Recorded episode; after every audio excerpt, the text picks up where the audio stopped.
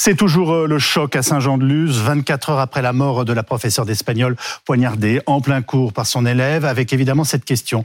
Comment cet adolescent de 16 ans, a priori sans histoire et plutôt bon élève, a pu ainsi passer à l'acte? Le procureur euh, de la République de Bayonne a expliqué cet après-midi qu'en garde à vue, le lycéen avait commencé à expliquer son geste. On l'écoute. Durant sa garde à vue, le mis en cause a fait état, a mis en avant une petite voix qui lui parle, un être qu'il décrit comme égoïste, manipulateur, égocentrique, qui l'incite à faire le mal et qui lui aurait suggéré la veille de commettre un assassinat.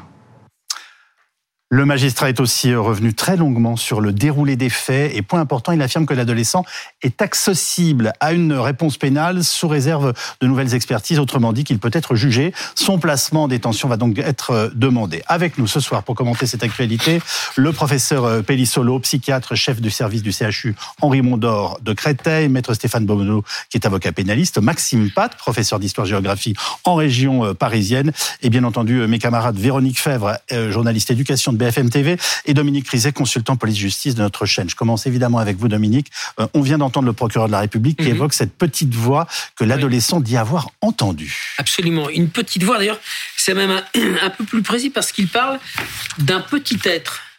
Donc il parle d'une personne, un petit être égoïste, manipulateur, égocentrique, qui lui parle et qui lui aurait demandé la veille de commettre cet acte. Donc effectivement, on peut se poser des questions quand on entend ce genre de choses, mais on a ici un psychiatre qui va y répondre.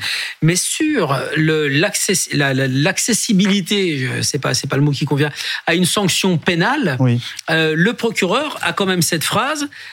Ce garçon révèle des traits personnels anxieux, des traits d'anxiété réactionnelle pouvant perturber son discernement. On ne parle pas de discernement aboli, donc il est accessible à une pension, à une euh, sanction pénale, mais on parle de discernement qui peut être perturbé, et ça, ça s'appelle l'altération du discernement. On est entre le discernement total et l'abolition, c'est le curseur qui bouge. Et pourtant, professeur Pellissolo, ses premiers mots après avoir poignardé sa, sa profession ont été j'ai ruiné ma vie, tout est fini. Ce qui témoigne en tout cas j'ai envie de vous dire, d'une grande lucidité sur la situation euh, euh, post-drame. Ben oui, parce que l'un n'empêche pas l'autre. On peut avoir un trouble mental très envahissant, puisque pour avoir commis un acte comme ça, évidemment, ça, ça, ça, ça s'explique sûrement par une perte de contrôle à un moment donné sur son propre comportement. Et quasiment juste après, ou ça peut se faire quasiment en même temps, être en partie dans la réalité. C'est malheureusement euh, le propre de beaucoup de troubles psychiques et qui sont très difficiles à comprendre, euh, évidemment. Mais on, peut imaginer, pardonnez-moi, euh, évidemment, on, a tous l'image en tête que au moment même où finalement il, attaque sa professeure, dans les secondes qui suivent, il revient à une forme de réalité ou de conscience de ce qui vient de se passer, alors que voilà, on, le dit sidéré après. Oui, alors en quelques secondes, ça paraît effectivement étonnant, difficile à comprendre. si ce n'est que le choc lui-même de l'acte lui-même, euh, malheureusement avec une victime en face, peut aussi être un nouveau euh, choc euh, pour la personne qui va lui faire changer d'état d'esprit. Tout ça, c'est on essaie de reconstituer un puzzle. Hein, c'est Absolument. très difficile. Euh, il y a des états de crise qui peuvent changer très vite, oui. d'un moment à l'autre, enfin en tout cas d'un jour à l'autre, c'est sûr. Euh, là, on est le lendemain. il se peut que son état soit très instable et qu'on ait du mal à reconstituer tout de suite un ensemble du diagnostic. Et là, pour l'instant, avec ces observations-là, on a du mal nous-mêmes apporter un diagnostic, évidemment. Je comprends très bien. Le procureur de la République de Bayonne est aussi revenu longuement sur les faits. Euh, on va l'écouter. Ce que je peux vous dire euh, sur ces faits, et ce qui ressort euh, des éléments objectifs qui ont été mis en exergue par les enquêteurs, c'est qu'ils se sont déroulés hier à 9h45 durant un cours d'espagnol. Pendant ce cours, durant lequel euh, l'enseignante euh, se trouvait euh, au tableau, debout, un élève s'est levé, s'est saisi d'un rouleau de sopalin ou de sopalin, s'est approché de la porte de la classe, qu'il a verrouillée à l'aide du verrou. Il s'est ensuite dirigé vers son professeur d'espagnol en sortant de ce sopalin un couteau, un couteau de cuisine avec une lame de 18 cm. Et euh, en s'approchant d'elle, il lui a porté euh, un coup en levant la main droite au-dessus de la tête.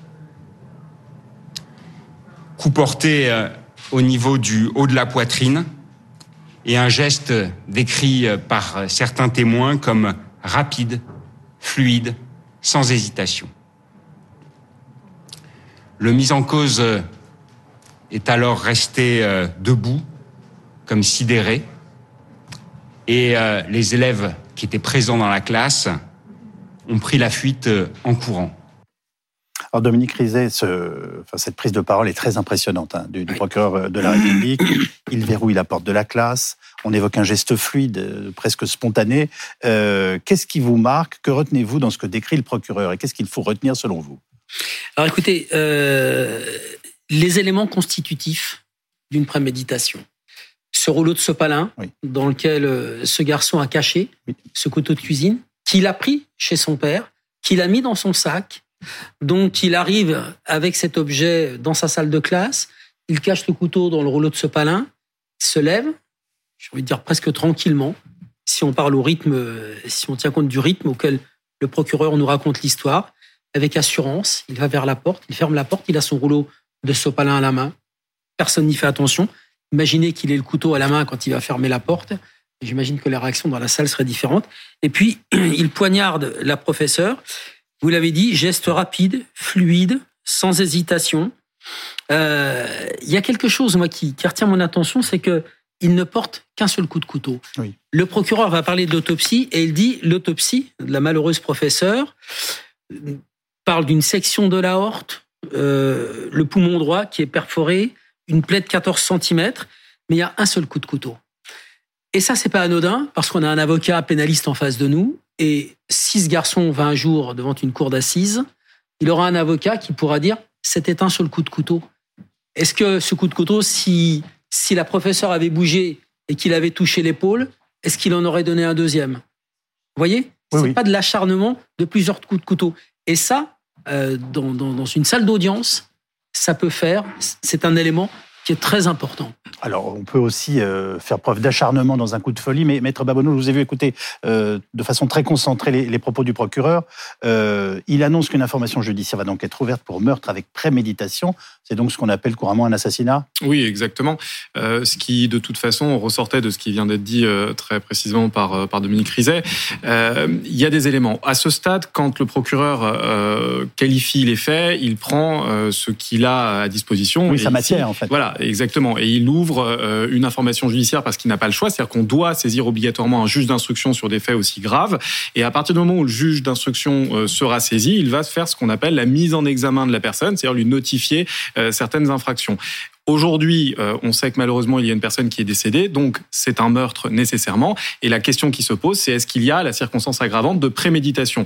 Le procureur le suspecte, ça sera au juge d'instruction. Quelques éléments le font penser. Quelques éléments laissent penser, effectivement. Il faut savoir que la préméditation n'a pas besoin d'être organisée euh, un jour avant. On peut préméditer euh, un crime quelques heures auparavant, voire même parfois avec une durée plus réduite encore. Donc on est vraiment sur une qualification qui était attendue et il y a dès à présent, on le voit, hein, l'un des termes du débat euh, essentiel va être celui de euh, l'accessibilité à une sanction pénale et notamment le discernement. Alors, un mot là-dessus, euh, il a été question d'une expertise faite en garde à vue. Il faut savoir que c'est une expertise qui généralement se fait assez rapidement pendant la garde à vue et qu'il y en aura absolument d'autres pendant l'instruction, parfois même par plusieurs experts réunis. Donc assurément, je pense que pour la défense, cette question sera au cœur, euh, du sujet. Je, reviens quand même vers vous une nouvelle fois, Antoine Pellissolo.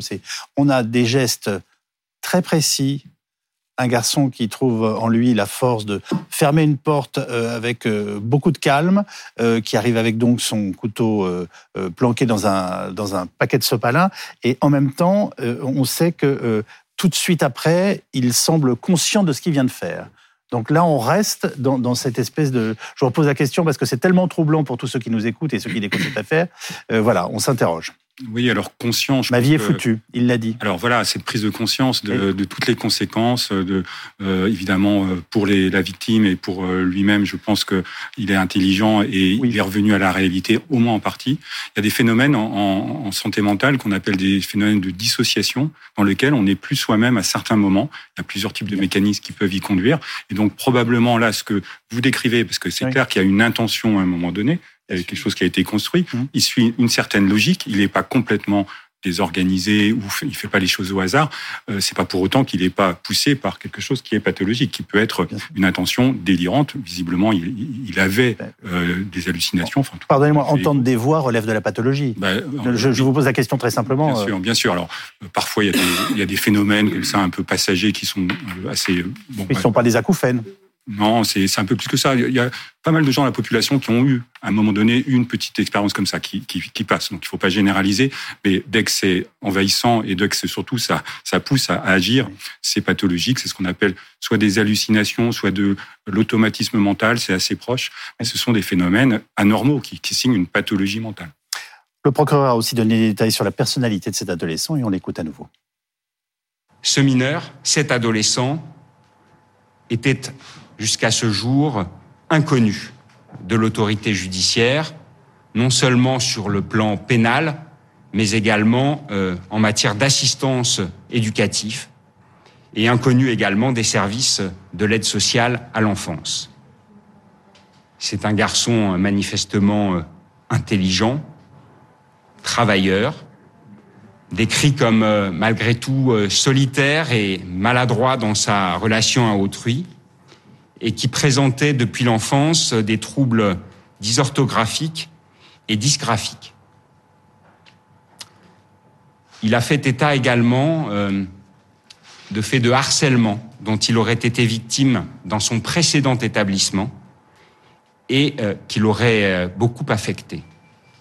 En tout état de cause, il est objectivé qu'il était suivi par un médecin psychiatre, qu'il avait réalisé euh, au mois d'octobre 2022 une tentative de suicide médicamenteuse et que depuis, euh, il faisait euh, l'objet d'une prescription d'antidépresseurs.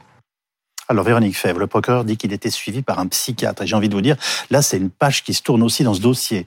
Euh, il était sous antidépresseur, il avait fait une tentative de suicide en 2022. Euh, l'établissement était-il au courant à votre connaissance? Mais euh, Pour l'instant, ce n'est pas l'information qu'on a. C'est pas ce qui est ressorti des contacts qu'on a pu avoir avec l'entourage de l'établissement.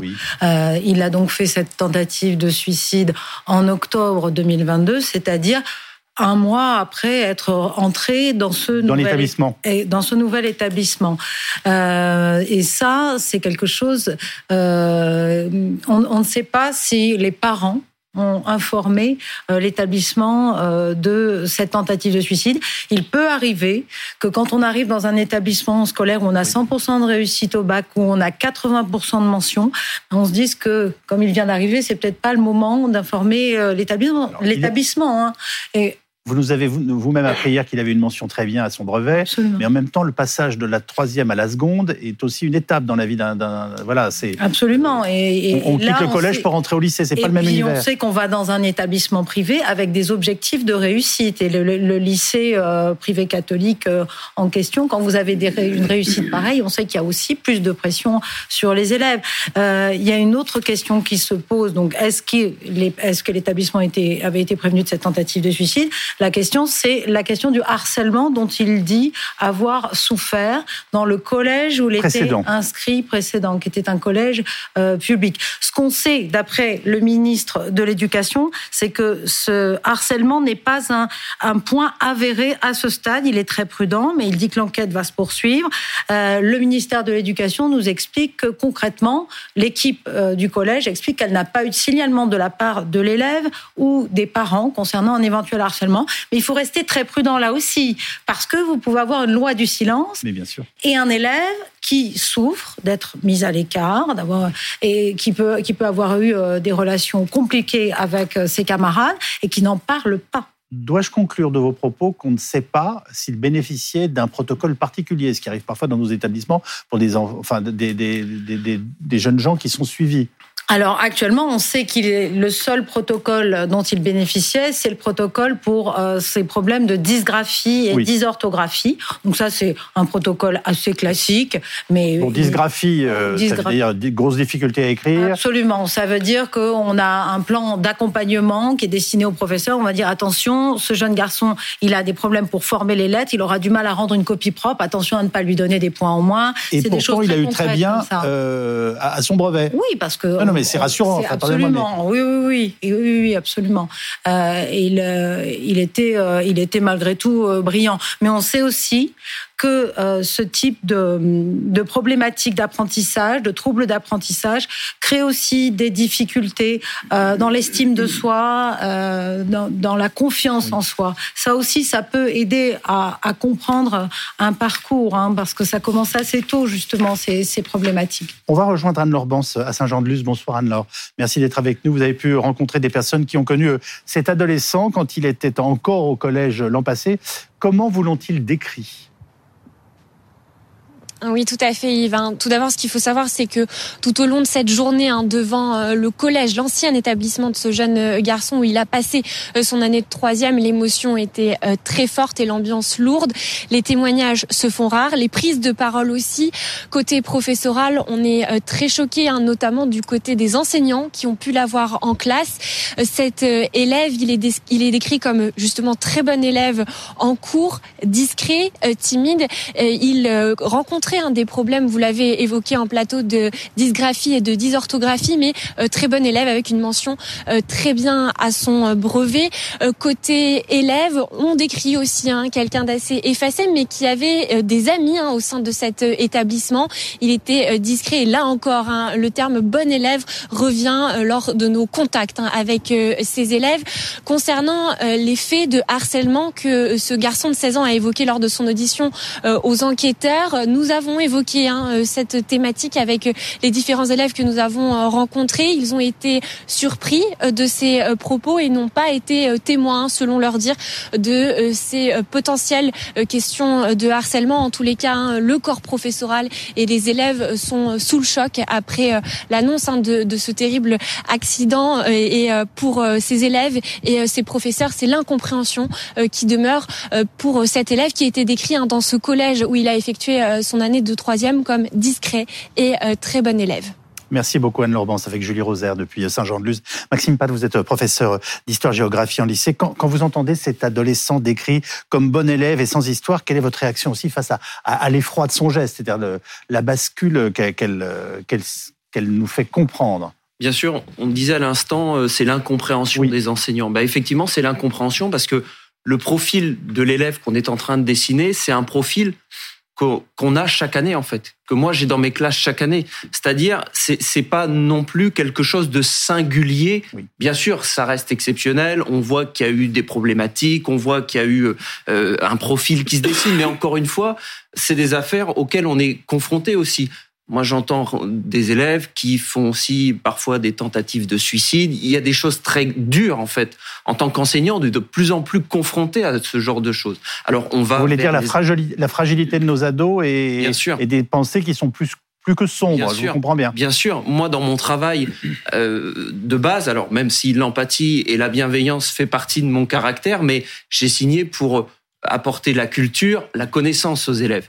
Et en fait, je me retrouve dans un travail aujourd'hui où je fais de, plus en plus de psychologie, où je fais de, plus en plus d'accompagnement personnel. Alors moi, c'est quelque chose aussi bah, qui fait que mon travail euh, me tire aussi vers le haut, parce que j'ai l'impression, voilà, d'apporter quelque chose à la fois à l'élève et à la construction d'un individu. Mais c'est aussi de plus en plus lourd parce que bah, les, les, les, profils et les histoires que connaissent les élèves sont aussi très dures et très chargées. Et la Covid a vraiment accentué ça. On a eu des situations familiales très compliquées au sortir de cette période-là, où nous, petit à petit, on en a entendu parler et on ne sait pas tout d'ailleurs. Alors, on, entend votre investissement et finalement ce cas par cas que parfois vous êtes... Euh, contraint, ou en tout cas que vous faites, en tout cas vous, visiblement très volontairement. mais quand vous observez des comportements, on va dire, anormaux ou particuliers chez un élève, je ne parle évidemment pas de l'indiscipline, hein, est-ce qu'on commence par en parler entre profs? Bien sûr. Parce que d'abord, ça enfin, il y a une réflexion collégiale. Bien sûr. Il y a le professeur principal qui est vraiment la clé de voûte de la classe et qui va tout de suite prendre le dossier à cœur. L'élève en particulier, on va lui parler. Et puis ensuite, ça va être aussi au professeur avec qui il y a une confiance aussi qui s'est installée bah, au fur et à mesure de l'année. Et donc ça se fait comme ça. Ensuite, on va voir l'infirmière. il y a la direction qui est aussi très vite au courant. Il y a quand même un organigramme qui fonctionne dans la prise en charge. Sauf que, encore une fois, ce système, euh, bah, il est aussi faillible Bien sûr. parce que bah, forcément, on ne voit pas tout. Les élèves ne parlent pas forcément. Quand on a 15, 16, 17 ans, on parle pas forcément beaucoup. Euh, parfois même, on voit, et c'est les parents qui nous disent, ils parlent plus à leurs enseignants qu'à leurs parents.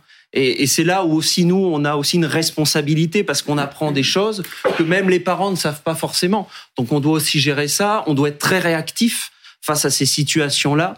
Donc c'est vraiment choquant par, par, par le profil qu'on a. Nous allons écouter un autre témoignage, c'est celui de cette lycéenne qui connaissait l'adolescent et qui le décrit, elle, comme un ado euh, très simple, normal.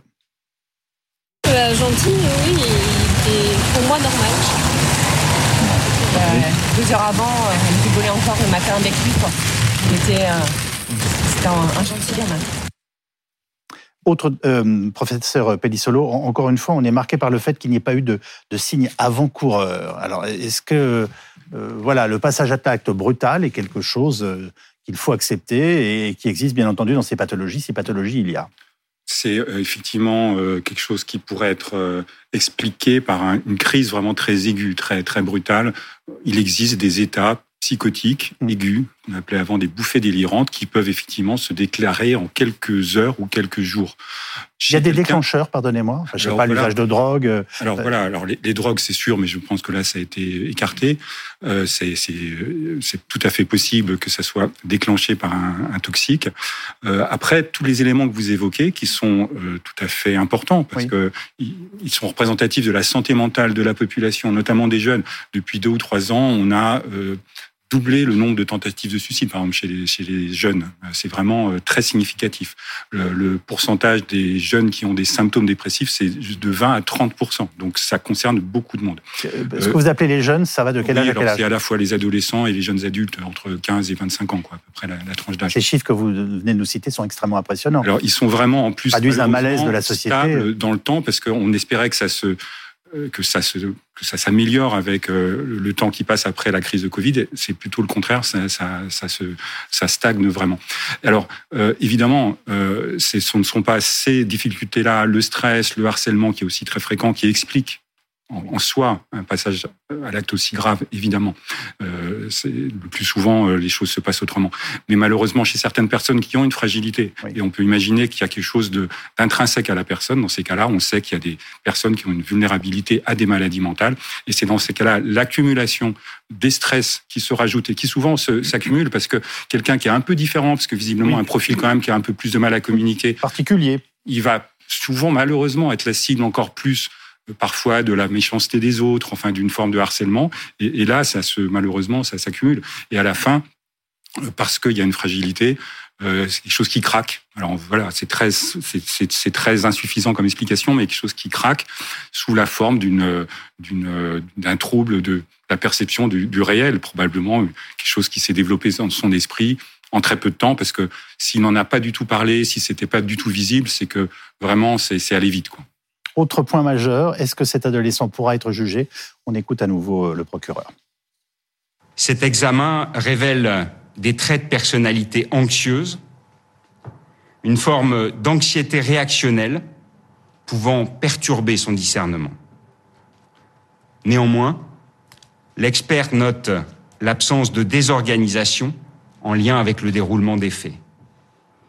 Il ne retrouve en l'état aucune maladie mentale de type schizophrénie, état maniaque, mélancolie ou retard mental, ni aucune décompensation euh, euh, euh, psychiatrique aiguë. Il décrit des éléments de dépression de l'adolescent évoluant depuis une année. Qu'est-ce que signifie ce premier examen? Que cet adolescent apparaît accessible à une responsabilité pénale, sous réserve, là encore, comme je vous le disais, des expertises qui devront être ordonnées et d'une possible altération de son discernement. Alors très clairement, maître Babonneau, euh, le procureur vient de nous dire euh, qu'en gros, ce garçon peut être jugé. Alors pour l'instant, sous réserve, précise-t-il, d'autres d'autres expertises. C'est vrai que cette première expertise de garde à vue est très importante parce qu'elle se fait à un moment qui est le plus proche euh, des faits. Donc généralement, quand il y a euh, un, un risque de caractérisation d'une impossibilité totale d'être jugé, une crise aiguë euh, ou une décompensation, il arrive que ça puisse être vu dès ce, cet examen. Bon, ici, pour l'instant, a priori, c'est écarté. mais comme le dit le procureur, ça n'est qu'une première expertise et il y en aura d'autres oui. qui seront approfondies psychologiques, psychiatriques et qui viseront à chaque fois à répondre aux mêmes questions. Et une fois que euh, aura été répondu à ces questions, effectivement, une personne dont on estime que le discernement a été altéré, ça veut dire qu'elle n'était pas tout à fait en mesure d'apprécier la réalité et la gravité de ses actes, peut être jugée. C'est quand une personne a un discernement aboli, c'est-à-dire qu'elle ne savait pas ce qu'elle faisait, qu'à ce moment-là, il n'y a pas de jugement possible. Aujourd'hui, en tout état de cause, l'accessibilité à une sanction pénale, c'est un des critères euh, fondamentaux pour qu'on puisse poursuivre un mineur. Une minute de silence, je vous le rappelle, a donc été observée ce matin dans les académies euh, où ce ne sont pas les vacances, bien entendu, scolaires, euh, comme on le voit sur ces images.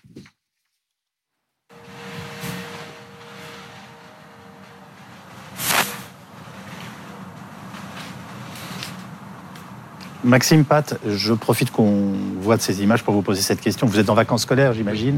Euh, D'une façon plus générale, est-ce que ce temps de recueillement vous paraît nécessaire quand un drame de ce type arrive dans un établissement?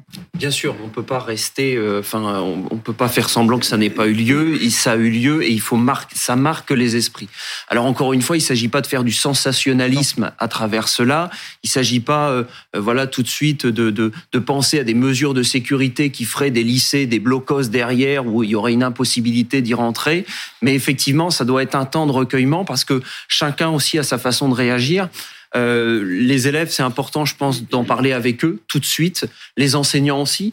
Euh, d'en parler ensemble, il faut faire bloc, il faut, il y a une idée de solidarité. Et dans ces moments-là, je vous assure, même moi qui est en vacances en ce moment, euh, bah, on parle, par exemple là dans le groupe d'histoire-géographie sur notre groupe qu'on a, et c'est important pour nous d'en parler euh, et, et, chacun a bah, sa façon, une façon différente de réagir.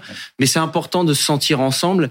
Et, et, oui, ces moments de, ces minutes de silence sont importantes. Votre communauté scolaire, en dépit des vacances, euh, s'est parlé aujourd'hui et était sensible à ces moments importants. Oui.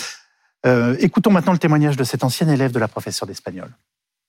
C'était vraiment une très bonne professeure qui était très investie pour ses élèves, qui voulait vraiment nous pousser vers le haut et nous faire réussir.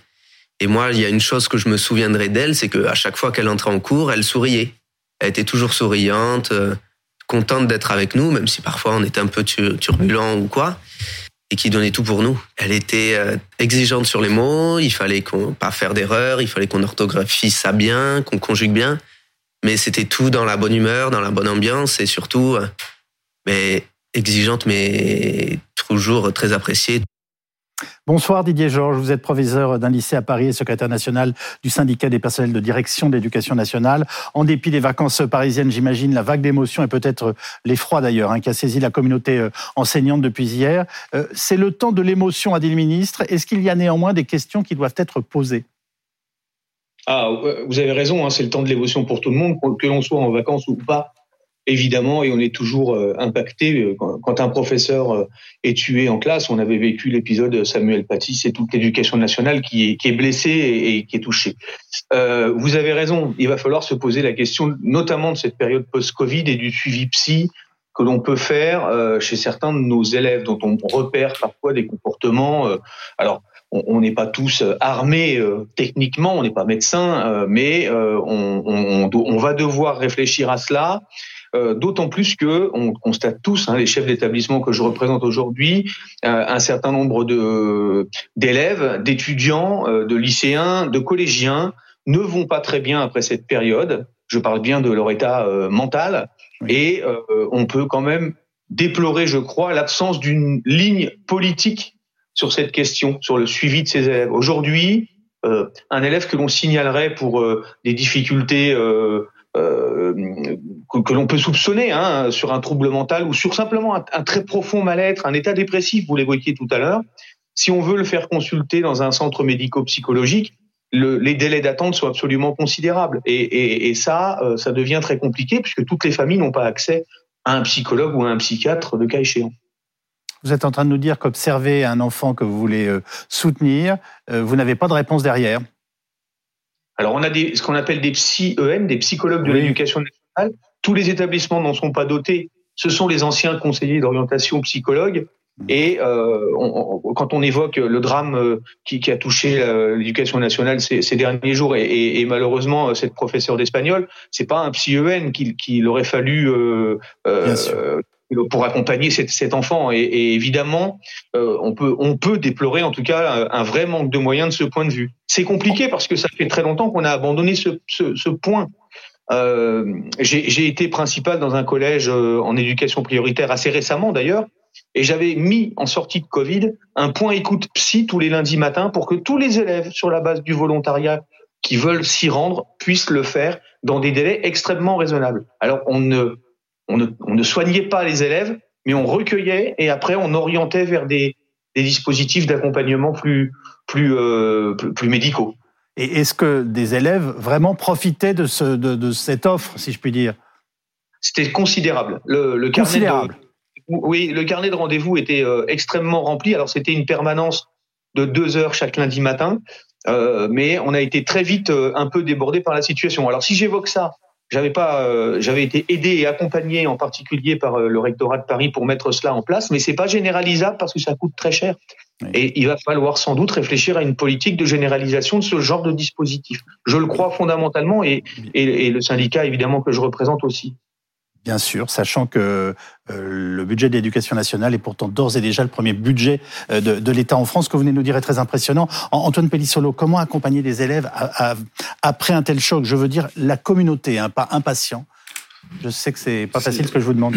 Oui, bien sûr. Alors ça rejoint quand même la question de, soutien psychologique à, aux jeunes notamment.